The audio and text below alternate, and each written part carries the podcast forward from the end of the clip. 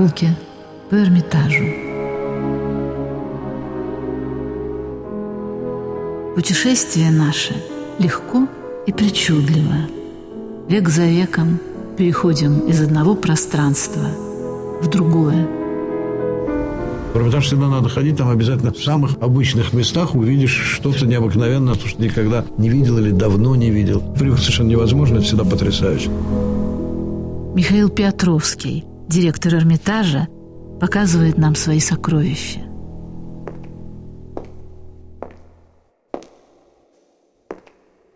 Волшебные ткани Эрмитажа.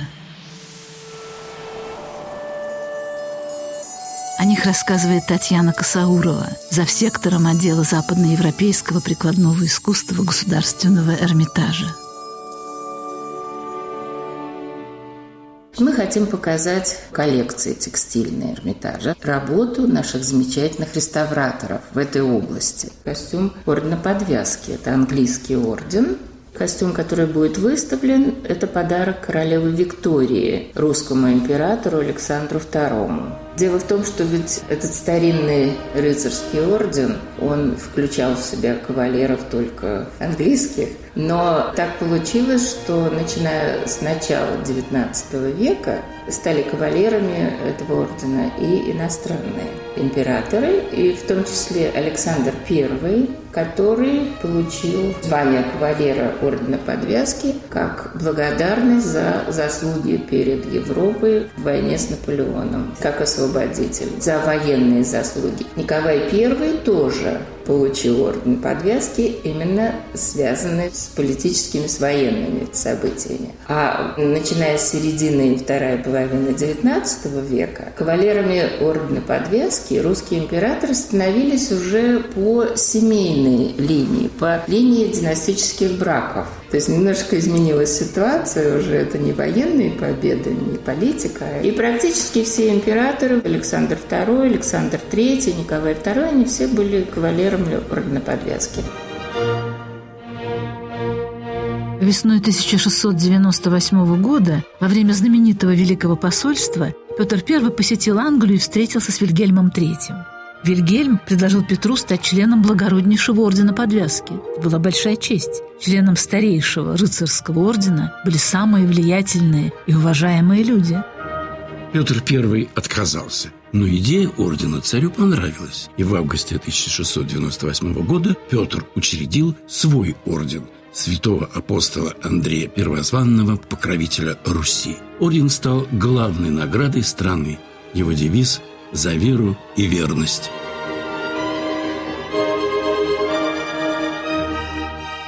Петр – единственный царь, который не принял иностранную награду. Все остальные – Александр I, Николай I, Александр II, Александр III, Николай II – почли за честь стать кавалерами Ордена Подвязки.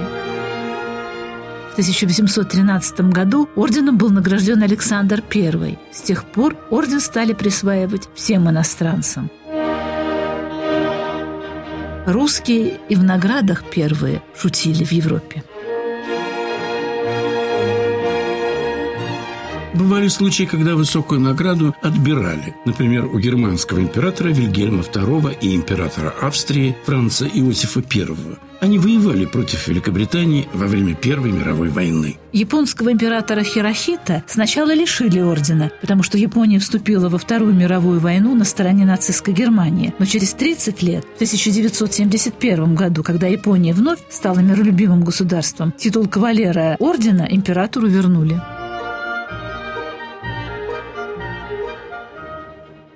Костюм, который принадлежал Александру II, он включает в себя роскошную мантию трехметровую, вообще очень сложный по своей конструкции и набору деталей костюм. Сверху роскошная мантия, внизу малиновый камзол, довольно длинный до колен. Бархат? Да, из бархата, красивого малинового, пунцового даже цвета. Затем под этим камзолом камзол из серебряного, глазета короткий, И такие пышные штаны буфами по моде еще 16 века, потому что мода на костюмы орденские не менялась. Тоже из серебряного глазета с серебряным кружевом. Плюс портупея бархатная тоже, такого пунцового бархата, который пристегивалась шпага. Затем лента и такое украшение своеобразное в виде круга, который помещался на правом плече и тоже свешивался так немножечко. И лента уходила вниз под эти камзолы.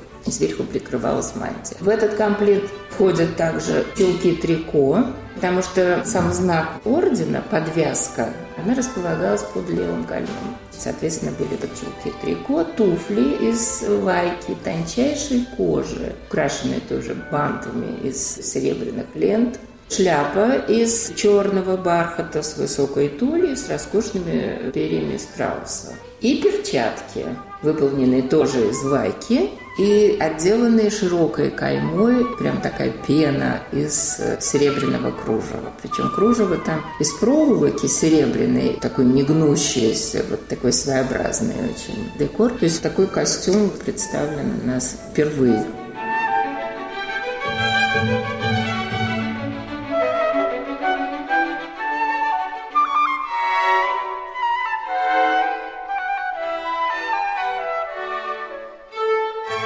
Уточним знаки ордена. Мантия. Ее ввели как знак отличия при Эдуарде III, и она была синего цвета. Сначала ее шили из шерсти, позднее шерсть заменили на бархат. Во времена Елизаветы I пурпурными были мантии иноземных членов ордена. Современные мантии из темно-синего бархата, подбиты белой тофтой. С левой стороны, напротив сердца, на мантии вышит символ ордена – Красный крест святого Георгия, окруженный изображением подвязки с девизом. Подвязка – это лента с девизом ордена, которую мужчины надевают на левую ногу под коленом, а дамы – на левую руку выше локтя. Это бархатные ленты темно-синего цвета с девизом, который вышит золотыми нитями. Подвязку короля Франции, его приняли в орден при Карле Первом, украшали 411 бриллиантов, но подобная пышность в королевстве не поощрялась. Шляпа из черного бархата, украшенная пышным плюмажом из белых страусовых перьев и черных перьев цапли. Самое торжественное из всех украшений – цепь ордена. Она появилась в конце 15 века. В 1519 году цепь выглядела так. Звенья в виде подвязок а в середине каждого двойная роза, алая на белый, а затем белая на алый. Позже розы были только белыми. С середины цепи на грудь спускается знак святого Георгия, фигурка святого Георгия, попирающего дракона. Цепь тяжелая, она сделана из чистого золота и весит более 900 грамм. Цепь надевается поверх мантии. Серебряная звезда с восемью лучами. В центре красный крест святого Георгия, окруженный изображением подвязки. Милостью Господа Всемогущего и в память о благословенном мученике святом Георгии мы подвязываем вокруг твоей ноги эту благородную подвязку к славе твоей. Носи ее как символ самого прославленного ордена. Никогда не теряй. Она напомнит тебе, что нужно быть мужественным. И если ты принимаешь участие в справедливой войне, ты должен твердо стоять, отважно сражаться и одержать победу.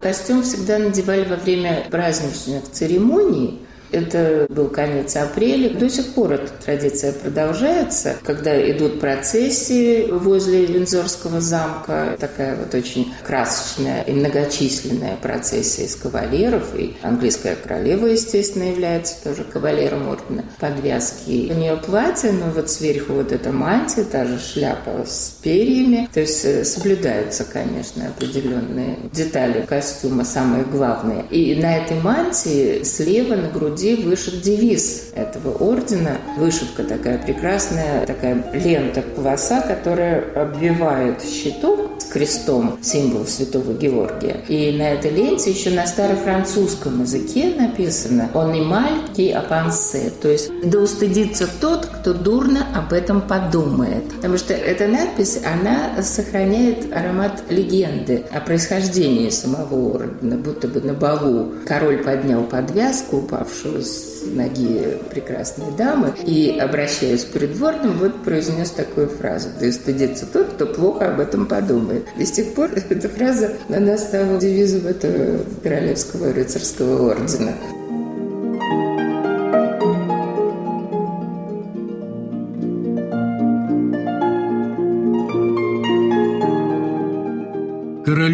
Ричарду Львиное Сердце, когда он был в крестовом походе и осаждал Акру, явился святой Георгий и посоветовал подвязать всем рыцарям подвязки. Сражение было выиграно. Через полтора века эту историю вспомнил король Эдуард. Он решил основать орден, символом которого стала бы подвязка. Говорят, что Эдуард III, начиная один бой, подал сигнал своим войскам синей подвязкой, той, которой скрепляются доспехи. И слова «пусть будет стыдно тому, кто дурно подумает» относятся к претензиям Эдуарда на французский престол. Стыдитесь, господа, неблагородных мыслей. В 1344 году Эдуард III устроил в Винзоре рыцарский турнир, на котором пообещал возродить братство рыцарей круглого стола, легендарного короля Артура. И символом нового ордена стала подвязка – все, что кажется слишком простым и очевидным, имеет тайный смысл.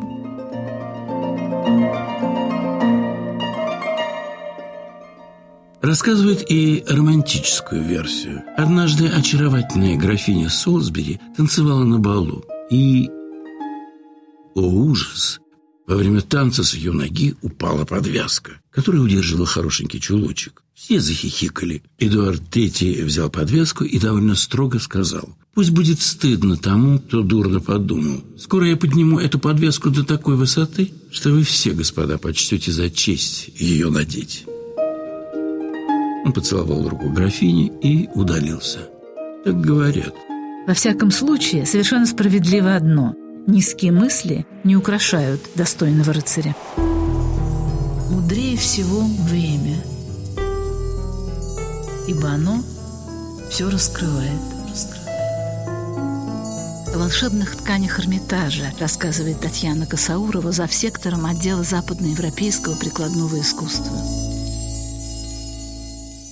Второй костюм, тоже связанный с императорским домом, это плащ Евгения Багарне. Это пасынок Наполеона. И его сын Максимилиан, уже герцог Лихтенбергский, приехал в Россию в 1839 году, сделав предложение Марии Николаевне, любимой дочери Николая I. И Николай поставил условие, что дочь должна остаться в России. И тогда Максимилиан тоже перебрался сюда, в Петербург. Для них был построен Мариинский дворец. Сначала они жили в Зимнем дворце. И с собой Максимилиан привез замечательную коллекцию оружия, которая принадлежала Евгению Багарне. И среди как раз памятников художественного оружия находились эти костюмы, которые были привезены в Россию как реликвия. То есть, с одной стороны, мы имеем царские подарки, с другой стороны, у нас реликвии такие. Роскошный плащ темно-синего бархата с белыми отворотами шелка, украшенные золоченой вышивкой. И покрой вот этих одежд, он был точно такой же, как у самого Наполеона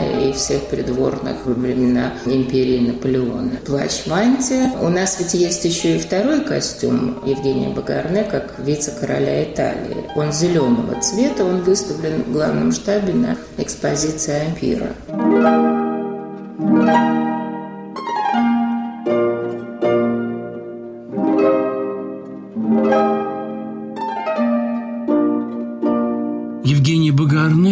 старший сын Джозефины от первого брака, был усыновлен Бонапартом. В 1805 году провозглашен вице-королем Италии. Система ваша должна быть проста. Так хочет император наставлял его Наполеон. Евгений был безгранично предан своему отчиму, никогда не оспаривал его решений. И даже когда узнал о намерении Наполеона развестись и жениться вторично, уговаривал мать не противоречить императору и смириться. Участвовал в русской кампании в качестве командира корпуса. Он был храбр, ловок, умен. Наполеон говорил, наш Евгений стремительно идет к бессмертию. Он покрыл себя славой во всех сражениях. 1812 году, в дни захвата Москвы французами, Багарне увидел во сне старца, который попросил его не разорять обитель в Звенигороде. И если выполнит просьбу, уйдет невредимым. Утром Евгений вошел в храм и на одно из икон узнал своего ночного гостя. Это был Савва Сторожевский. Евгений выполнил просьбу и был единственным генералом, которому удалось выйти из войны невредимым. Мне не коснулась ни одна пуля, говорил он отчиму.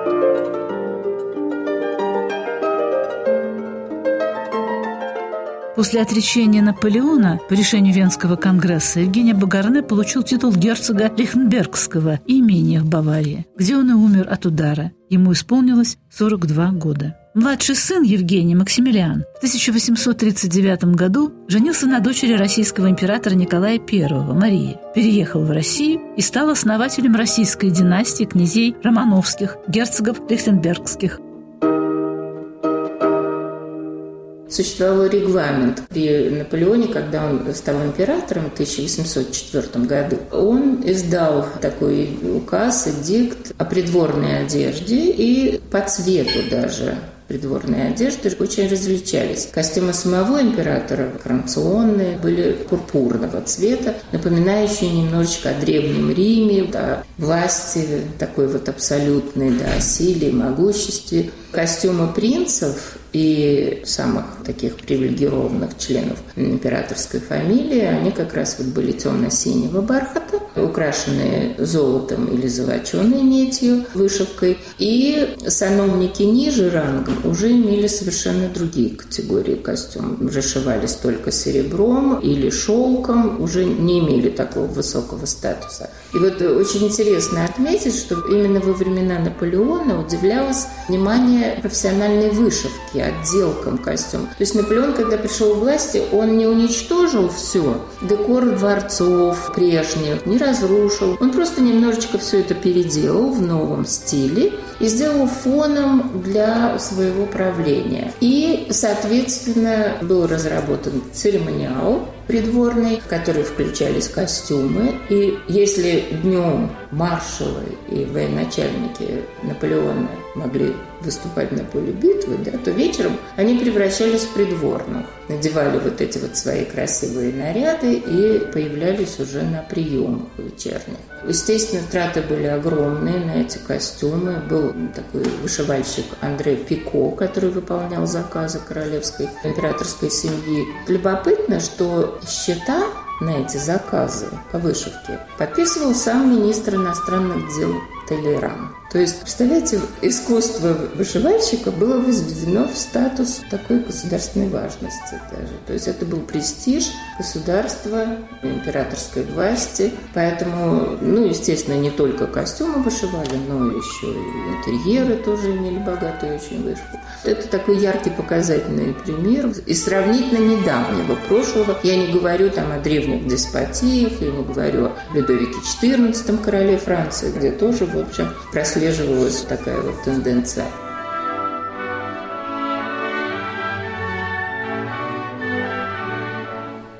Стендаль заметил, что Бонапарт убедился в двух вещах. В том, что если он хочет быть монархом, ему нужно создать двор – чтобы пленить податливый французский народ, на который слово «двор» оказывает неотразимое действие, и в том, что он во власти военных. Наполеон был честолюбив и поощрял честолюбие своих подданных. Наполеон хотел придать двору особый блеск.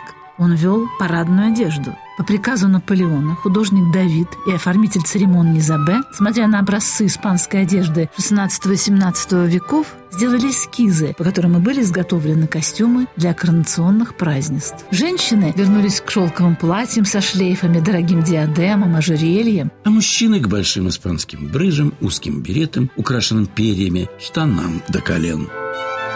Наполеон любил военную форму, поэтому все мужчины носили сюртуки с броскими полосатыми брюками. Был большим ценителем перчаток. Он считал, что перчатки придают мужчине мужественный и воинственный вид. В его коллекции находилось более 250 пар перчаток. Самым важным элементом в гардеробе парижской модницы начала XIX века была кашемировая индийская шаль. И популярным танцем на балах был танец с шалями. Композиторы писали специальную музыку для этого танца выставлены и мундирное платье Екатерины II, по-моему, зеленого цвета. Оно многократно у нас выставлялось уже. Затем туалеты из гардероба наших императриц Марии Александровны, Марии Федоровны. Тоже самые разнообразные платья.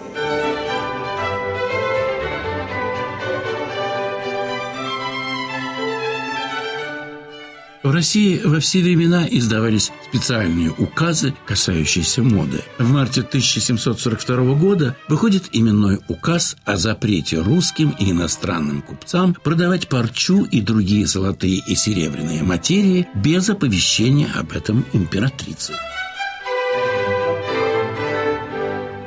В декабре того же года вышел запрет о ношении богатых платьев золотом и серебром и о дозволении носить кружево только пяти классам. Запрещалось производство на российских фабриках золотой и серебряной парчи. Исключение составляли лишь заказы для церкви. Владельцев богатых платьев по всей Российской империи следовало заклеймить позором. И новых богатых платьев не шить. Тот, кто нарушит закон, обязан платить штраф. По желанию Екатерины, чтобы уменьшить роскошь дамских туалетов, для дам были придуманы мундирные платья по губерниям. Какой губернии был муж, такого цвета и платье должно быть у жены. Еще один указ о назначении, в какие праздники какое платье носить особым обоего пола, имеющим приезд ко двору. При Екатерине на придворных балах дамам полагалось быть в русских платьях, то есть особливого покроя. Сама императрица в конце царствования носила широкие платья с пышными рукавами, напоминавшими старинный русский наряд.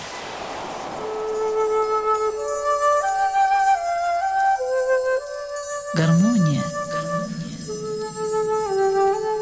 Есть согласие разногласного – о волшебных тканях Эрмитажа рассказывает Татьяна Косаурова за сектором отдела западноевропейского прикладного искусства. Интересная фигура такого, как бы мы сейчас сказали, дизайнера уже и портного Ворта английского. Художника по костюму, который обшивал сразу же несколько императорских домов в Европе. И в том числе и российский императорский дом.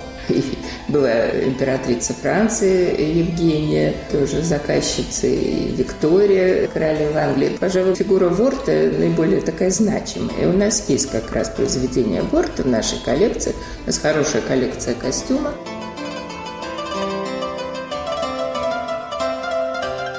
Чарльз Фридрик Уорд – первый всемирно известный дизайнер, создатель моды от кутюр или высокой моды. Шил одежду, ориентируясь на вкусы и желания женщин высшего света. Он создал роскошную моду для роскошных женщин. Много изящных отделок, цветов, тюль, кружева – он придумал кринолин. Фигура женщины сразу становилась величественной, но в то же время изящной. И он советовал не бояться излишеств. Пусть платье будет богато рюшами, валанами, оборками. Пришло время, и кринолин надоел. Тогда Ворд придумал турнюр – небольшую подушечку, которая пришивалась ниже талии и придавала платью соблазнительный объем. Турнюр всегда был украшен цветами, лентами, любил бантики и банты – Одеваться у него мечтают даже самые знатные, влиятельные, красивые женщины Европы. Императрица, королевы, принцессы были в его власти – это радостное искусство. С одной стороны, оно было утилитарным в большей, наверное, степени, чем что-либо, чем посуда, например, поскольку непосредственный контакт и с телом человека, да, одежды и в пространстве, вот эти обивки, ткани, декор интерьеров. Но вместе с тем, конечно, красота такая они излучают вот такую красоту. Но, к сожалению, ведь раньше воспринимали в основном такую утилитарную сторону этих вещей. И, пожалуй, только с середины XIX века стали обращать внимание на ткань как музейный экспонат, когда стали складываться первые коллекции уже именно вот текстиля Ну, за исключением, конечно, драгоценных тканей, которые были в сокровищницах соборов, в ризницах, хранили вот эти вещи. И в России ведь русские цари, они много жертвовали в монастыри тоже, даже из своих каких-то драгоценных тканей делали такие вот большие вклады. И вот интересно отметить, что русский двор, как раз русские цари, и в 17 веке еще имели монополию на ввоз китайских тканей. Тканям уделяли большое внимание. Красивая одежда, изысканные ткани дарят свободу и веселье.